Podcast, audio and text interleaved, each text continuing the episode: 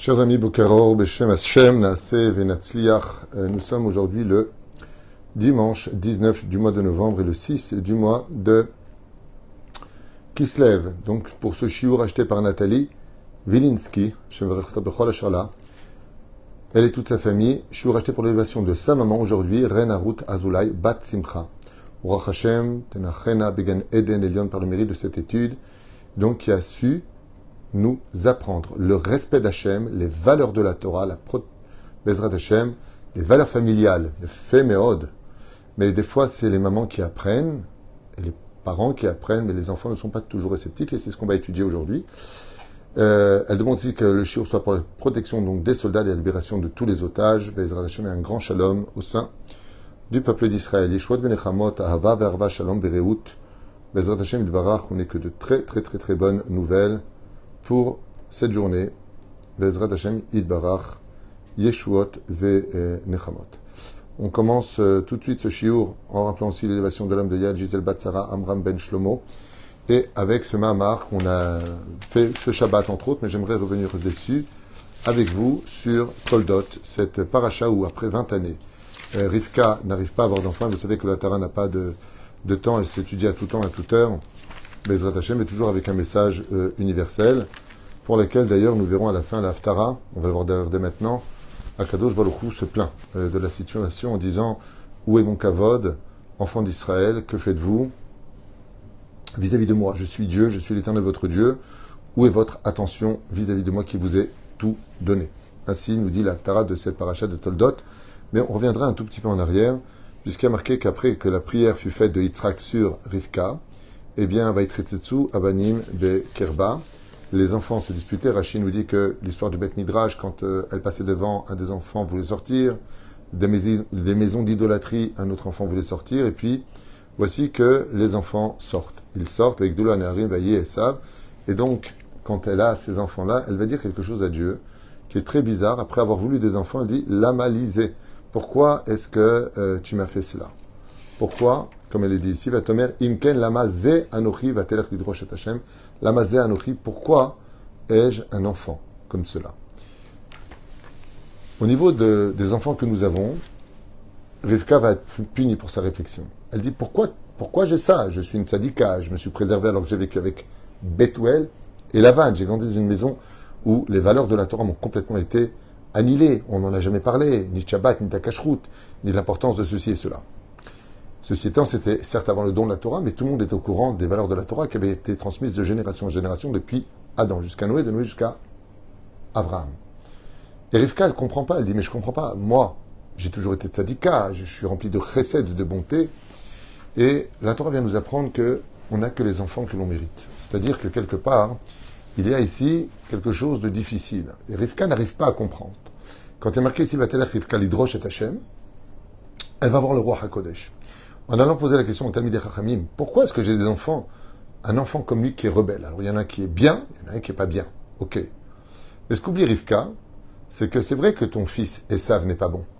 Mais tu sais qui va sortir de lui plus tard Rabbi Meir Balanes, Rabbi Akiva, Antoninus Combien de tzadikim viennent de la descendance de Esav?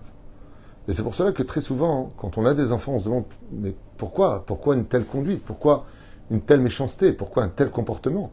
Pourquoi une telle assimilation Un tel rejet de la Torah et des mitzvot? Ce que l'on ne sait pas, c'est que le temps va te faire comprendre que grâce à ton mérite d'avoir été une sadika, d'avoir fait ce qu'il fallait faire, eh bien, ne t'inquiète pas, ce n'est pas lui qui va être la lumière de l'éducation que tu lui auras donnée, mais que les bases que tu vas inclure à l'intérieur vont travailler d'une certaine façon les molécules, les cellules de cet enfant qui, lui, d'extérieur se comporte mal, mais qui, de l'intérieur, transmettra au fur et à mesure des ans, après Amalek, viendront de grands tzadikim, malgré tout, de Esav. Voilà qu'à la fin de cette paracha, une fois de plus, donc on retourne maintenant à la fin de cette paracha de Toldot, va tomber Rivka et Litzrak. Donc on voit que Rivka est défaite. On va expliquer aujourd'hui, dans les temps modernes, qu'est-ce que veut dire Rivka à toutes les mamans d'Israël? Elle est défaite d'avoir un enfant qui est rachat, un enfant qui est rebelle, un enfant qui ne lui obéit pas, un enfant qui fait ce qu'il veut, un enfant qui n'a pas de respect pour elle. Comme c'est marqué, Esav respectait son père. Mechabet est à vive. Rivka est malheureuse. Pourquoi elle est malheureuse? Eh bien parce que les femmes sont beaucoup plus sensibles, réceptives. Elles ont besoin de comprendre. En général, un père, il aide son fils, il aide ses enfants, mais la mère, elle les éduque. Le petit il pleure, c'est rarement le père qui va aller voir l'enfant, c'est souvent la mère qui est inquiète. Et toutes ces années passées, à avoir éduqué, donné, à part la vie, quand ça se résulte avec une ingratitude hors du commun, un oubli total, alors on se pose la question, la malisée, pourquoi avoir amené un enfant au monde? Voilà que la suite arrive et que Rivka dit, va Tomer Rivka Litzrak, Katzti, je suis arrivé à bout, je suis à la dernière limite, Bechayai de ma vie, à cause des femmes qu'amène Esav. Et donc, im le Yaakov Ishem Benotret Kaelem Benot Haaretz, la Malichaim. Et si c'est pour qu'il ramène une mauvaise femme dans la maison dans laquelle nous sommes, une mauvaise kala, eh bien, pourquoi moi vivre? Qu'est-ce que vous nous dire ici la Torah? La Torah, elle dit que des fois, à Kadosh Écoutez bien les explications que je vais vous donner, elles ne sont pas de moi, elles sont du Talmud, mais des commentateurs du Talmud, pas le Talmud lui-même, même si le Talmud en parle de façon extérieure, mais c'est très important. La Gemara dans Sota Memtet Amoudbet, comme vous le savez, nous dit qu'à la fin des temps, Begveta de Mishicha, à la fin des temps, quand viendra les premiers pas du Melech HaMashiach, du fameux Messie qu'on attend tous, même si c'est pas une mitzvah de savoir qui c'est quand est-ce qu'il va se dévoiler, il n'y a aucune mitzvah. Ça, c'est plutôt ce que cherchent les évangélistes. Dans le judaïsme, il y a une mitzvah d'attendre le Mashiach. Chaque jour, il n'y a aucune mitzvah de se poser la question qui c'est, quand est-ce qu'il va venir. Aucune mitzvah dans ce domaine. Je dirais même que c'est une, épidémie ce, qui, détruit plus que ce que ça amène du, euh, de l'encouragement. De faire des vidéos en disant il va venir dans deux semaines, dans trois semaines, il va venir à ce Pessah. Pourquoi? Parce que on entend ça depuis des dizaines d'années, c'est toujours un passé, on est déçu. Donc on pense faire du bien, mais on déçoit les gens avec ce genre de choses. C'est pour que j'insiste beaucoup. Quelqu'un m'a écrit ce matin euh, et je lui ai dit votre question ne m'intéresse pas. C'était sur l'avenue du chose. Et vous, vous pensez que c'est lui le machar Ça ne m'intéresse pas. Ça m'intéresse pas de savoir si c'est lui, si c'est l'autre, si ce soit Lubavitch, Preslev, qu'il soit euh, Rav Kook ou Kipa Ashrora, j'en ai rien à faire. Il n'y a pas de mitzvah de se poser la question qui c'est? Et pour qu'il soit ce qu'il est, il a six choses à faire. Comme le dit le Rambam dans le Chod Deot, 11e chapitre. Qui reconstruise le Beth Amikdash, qui ramène les exilés, qui ramène les lois d'Israël en vigueur, qu'on fasse des korbanot, il y a des choses à faire. Quand il les aura fait, on dira c'est lui. Pour l'instant, on n'a que des mythos. la reine, toutes ces vidéos et toutes ces paroles euh, qui sont faites sur ça y est, il a rêvé, il a vu, comme je l'ai dit à ma femme, il y a déjà 40 ans que j'entends ça, qu'il a rêvé, qu'il venait, qu'il ceci et cela. C'est pas bien, c'est pas méchant, mais on s'en fiche. Ce qui compte, c'est de faire tes chouvas chaque jour. Ce qui compte, c'est qu'est-ce que tu as pris comme prix douche aujourd'hui. Comment tu sers Hachem aujourd'hui. C'est ça le principal de la vie d'un juif avec la mitzvah de l'attendre chaque jour. Nous avons une mitzvah de l'attendre, pas de le chercher. Au lieu de le chercher, perdre ton temps à savoir qui c'est, fais en sorte qu'il se dévoile par une meilleure action, une meilleure, un meilleur cœur, plus de mitzvot, plus de prières, plus. C'est ça. C'est comme ça qu'on fera venir le Mashiach. Et pas le chercher avec euh, je suis sûr que c'est lui, tu penses que c'est lui, ça sert à rien. Ça sert à rien. C'est des trucs que j'ai vus dans les sectes et non pas chez nous les juifs. La reine Bezrat Hashem, quand il viendra, Baruch Haba, et s'il vient pas, je sais ce qu'il fait. Nekuda. En tout cas, c'est mes enseignements de ce que j'ai étudié dans la Torah. Je vous défie de me montrer de où est-ce qu'il y a une mise de chercher qui c'est. J'ai pas trouvé moi en tout cas. Revenons à ce que nous disons ici. La Gemara nous dit qu'à la fin des temps, il va se passer quelque chose euh, de terrible. Quelque chose qui, comme le roi David l'écrit dans son deuxième Télim sur les 150 Télim qu'il a écrit, que ce sera pire que la guerre de Gog ou Magog, comme on l'a déjà expliqué dans un chiour. C'est les guerres familiales. Quand tu aimes quelqu'un, quand tu fais confiance à quelqu'un, quand tu partages quelque chose à quelqu'un. Alors bien sûr, bien sûr, une fois de plus, entre parenthèses, je ne parle pas de parents toxiques ou à pathologie. C'est hors jeu. Je parle de parents normaux, qui aiment le vrai bonheur de leurs enfants. Pas des parents qui sont en compétition avec leurs enfants. Pas des parents qui sont jaloux de leurs enfants. Pas des parents qui veulent le malheur de leurs enfants. Et il y en a. Contre toute attente, oui, il y en a.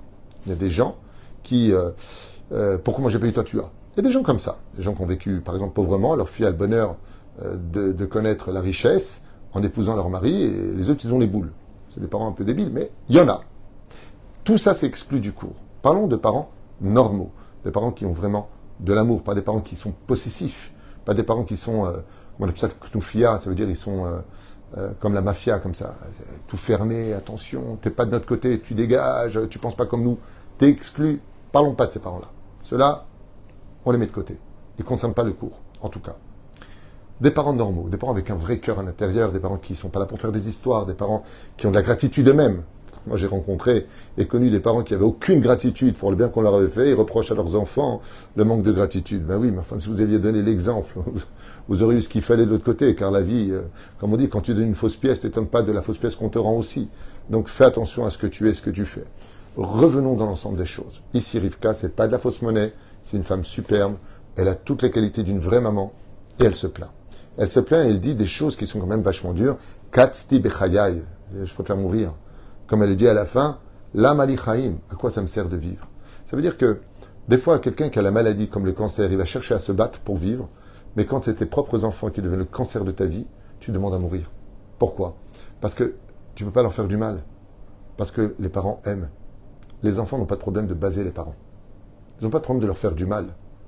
Surtout dans cette génération. Pas de problème de laisser les parents sans nouvelles.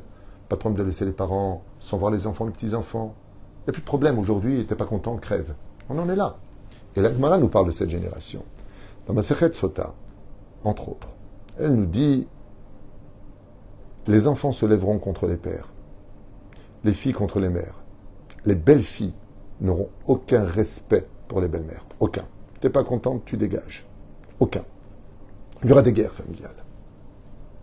Rachid nous dit quelque chose, un remède magnifique. Katsti, si vous regardez bien dans la Torah, elle écrit avec un couf tout petit. Katsti. Rachi intervient et nous dit Ah, tu sais pourquoi Kasti en petit Maasti Bechayai? Il dit tout simplement, Rachi, ou c'est le Baal que j'avais lu ça hier, je ne me rappelle plus, je crois que c'est Baal allusion au euh, Mea Amot, Kouf ça fait 100, du Bet Amigdash. Et je me suis posé la question pourquoi on nous parle maintenant du Bet Amigdash Réponse parce que c'est le descendant d'Ésaü qui va détruire la maison d'Hachem. Donc, Katsti, faisant allusion au Mea Amot, au 100 Amot, du Beth Amikdash dans les mesures prescrites par la Torah. Et donc, elle dit, mais non seulement, non seulement j'ai un fils qui me fait du mal, mais en plus il va détruire les valeurs de la maison de Dieu, c'est-à-dire notre judaïsme. Non seulement tu me fais du mal, mais en plus tu m'amènes l'assimilation jusqu'à la maison, des femmes qui pratiquent de l'avodazara, tu les amènes jusqu'à chez nous, qui font des encens jusqu'à aveugler ton propre père. Jusqu'où tu peux aller? Jusqu'où tu peux aller à faire du mal. La question, c'est pourquoi? Pourquoi? On voit ici que Rivka nous dit Madame Ephraim, pourquoi vivre? Si c'est ça, Rivka demande la mort. Elle a tellement honte de Esav, elle a tellement honte de son fils, qu'elle préfère. Une des choses les plus épatantes c'est que la Torah ne va pas nous raconter que Rivka est morte. Comment elle est morte? À quel âge elle est morte? Pourquoi? Tu m'as parlé de Sarah, une paracha sur elle. On va parler de Rachel et de Léa. Pourquoi Dafka Rivka disparaît complètement? Chazal nous dit parce que Rivka a tellement eu honte d'avoir un fils comme Esav qu'elle a préféré s'enterrer toute seule avec Dvorah Minika. Efo Tachata Alon elle s'est fait enterrer sous l'arbre, l'arbre de vie. Donc on sait qu'elle a Amarat Amarpella, certes, parce que la tradition nous l'apprend. Mais dans la Torah, c'est pas marqué. Pourquoi il n'y a pas eu d'enterrement? Abraham, les les Sarah. Pourquoi il n'y a pas eu de raison funèbre? Parce que Sarah l'a dit à son mari si je meurs, je veux que personne ne soit au courant, pour ne pas que ça arrive aux oreilles de mon fils Esav, et que quand ils viennent, parmi Nan, quand ils viennent euh, à l'enterrement, les gens disent ah, voilà le fils Arifka. Voici le fils Arifka, cette ordure. Regardez qu'est-ce qu'elle a mis au monde. Elle a tellement eu honte d'avoir un fils comme lui qu'elle a préféré s'enterrer sans honneur, sans accompagnement, sans parole sur elle. Rien. Enterre-moi. Chut, on ne dise pas que c'est mon fils. Là, on voit, de façon explicite, de façon certaine, que Pire que la mort, c'est un enfant rebelle. Ça te bouffe de l'intérieur. Ça ne te laisse pas tranquille. Ça te hante de l'intérieur. Parce que ton enfant, c'est ta continuité. Et là, on est en train de te dire, tu n'auras pas de continuité, ni dans, ni, ni dans les enseignements de la Torah, ni dans les valeurs prescrites du respect des parents, ni même de ce que tu penses, ou pire encore, de ce que veut ton cœur. Il y a un garçon qui a écrit à sa belle-mère un message. Il lui a dit, tu vois, je lui ai envoyé Shabbat Shalom et elle ne me répond même pas. Alors j'ai appelé la belle-mère et je lui ai dit, pourquoi vous n'avez pas répondu à votre beau-fils? Et elle m'a répondu, parce que j'ai fait un malaise. J'ai fait une crise d'angoisse. Et donc je ne pouvais pas répondre.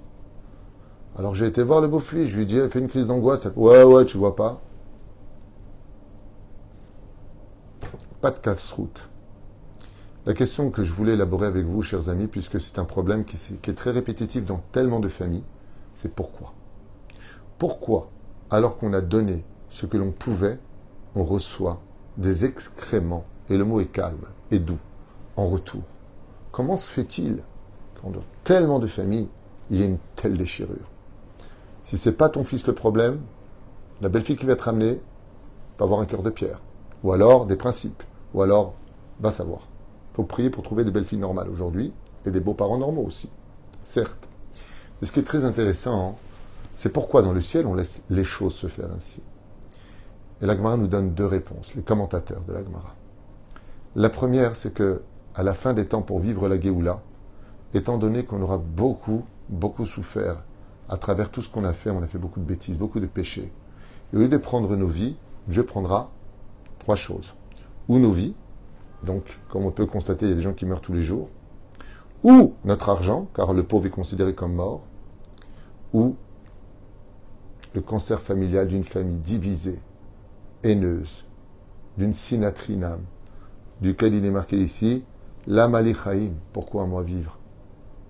Pour vivre la Géoula, le Créateur du monde nous fera payer nos fautes par ce genre de choses qui va nous toucher de l'intérieur, comme si on était mort de l'intérieur parce qu'il n'y a pas plus beau qu'une famille unie, une famille réunie le Shabbat avec les enfants et les petits-enfants.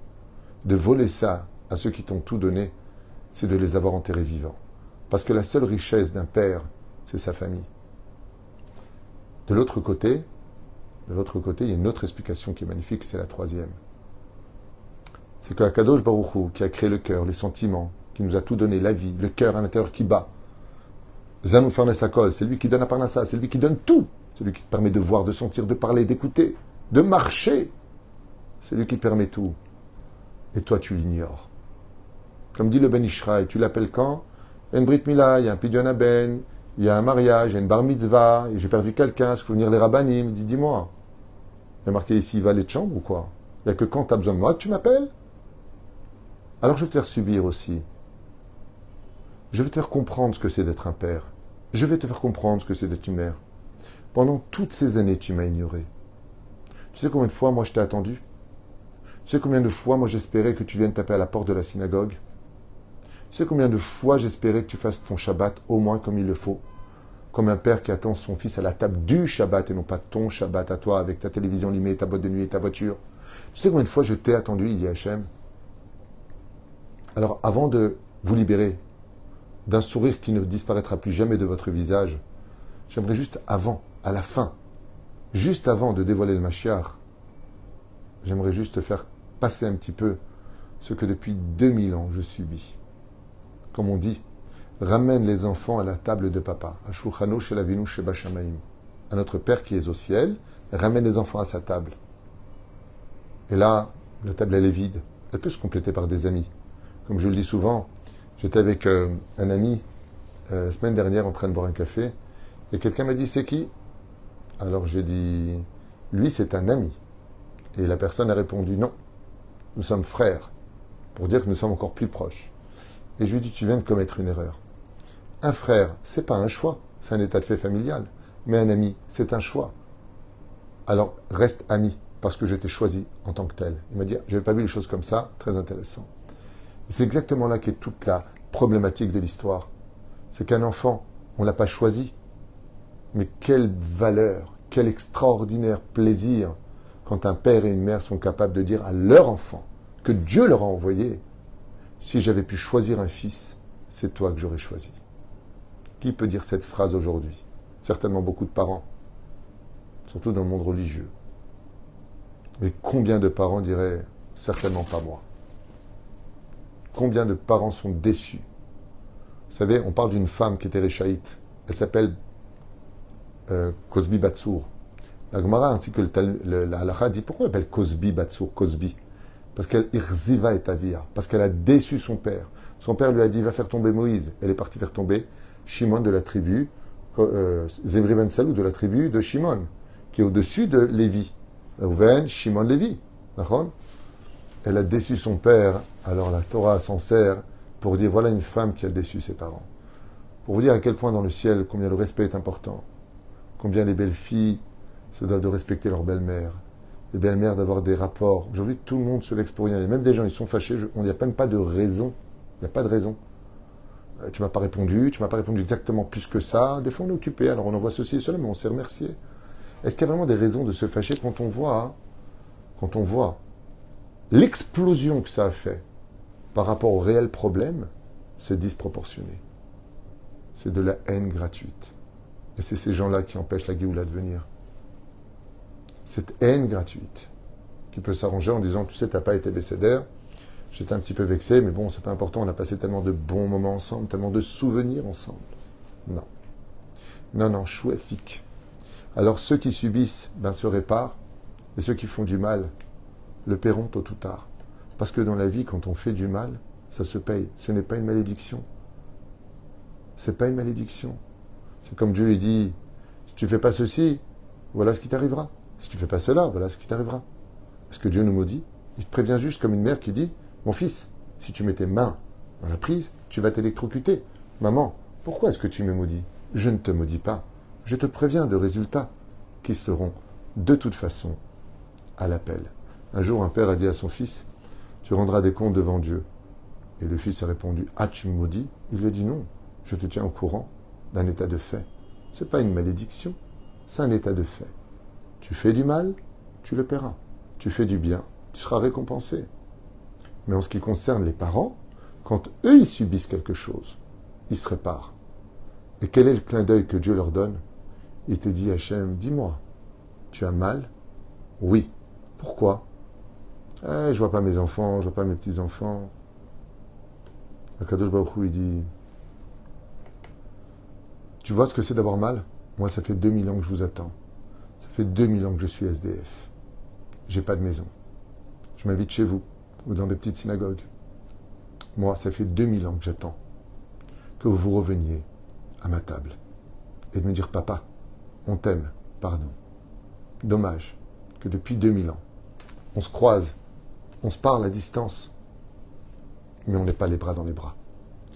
Il viendra le moment de la Géoula, on sera tous les bras dans les bras non pas comme Avshalom qui voulait tuer son père, le roi David, non pas comme Esav qui a fait souffrir sa mère au point qu'elle demande la mort depuis sa naissance jusqu'à sa mort. Pas comme cela. Et n'oubliez pas ces trois détails. Quand des souffrances tapent à la porte de votre famille, c'est parce que Dieu vous fait réparer des choses, ou vous étiez Chayav Mita, vous aurez dû partir de ce monde, mais Dieu vous l'évite par ce biais-là. Mais c'est surtout pour nous faire comprendre aussi que Dieu a un cœur, que Dieu a des sentiments, que Dieu nous aime plus que tout au monde, et que des fois, quand on ne le voit pas ou qu'il paraît fâché, c'est tout simplement parce que lui aussi souffre de l'absence de ses enfants qui ont du mal à revenir sur la terre d'Israël ou à la table de la Torah et des mitzvot et des bonnes actions. Qu'on se mette un peu à sa place, ou alors qu'on le subisse, c'est une façon d'imaginer combien en réalité tout ça sont des messages divins. D'où cette merveilleuse image du couf qui est petit, qui dit Mais tu es en train de casser la maison d'Hachem, parce que Dieu quand est-ce qu'il vient dans une maison juive? Quand tout le monde est capable de s'unir. Hashem evarech et amo, bashalom. Tov, Bezrat Hashem, et que cette étude nous remette vraiment en question sur tellement de paliers à réviser, à voir, parce qu'il n'y a pas plus grand que le shalom. Si on était moins bêtes, moins orgueilleux, il y aurait beaucoup moins de problèmes dans toutes les familles juives. Parce que c'est vrai qu'on est attaqué par le Hamas, mais qu'on n'oublie pas que des fois entre nous, juifs, dans nos propres maisons, on fait du mal aux uns aux autres, au point où l'autre va dire J'en ai marre de la vie. Au contraire, donnez de la vie à vos parents, donnez de la joie à ceux qui sont autour de vous, et n'oubliez jamais le bien qu'on vous a fait, parce que vous le devez.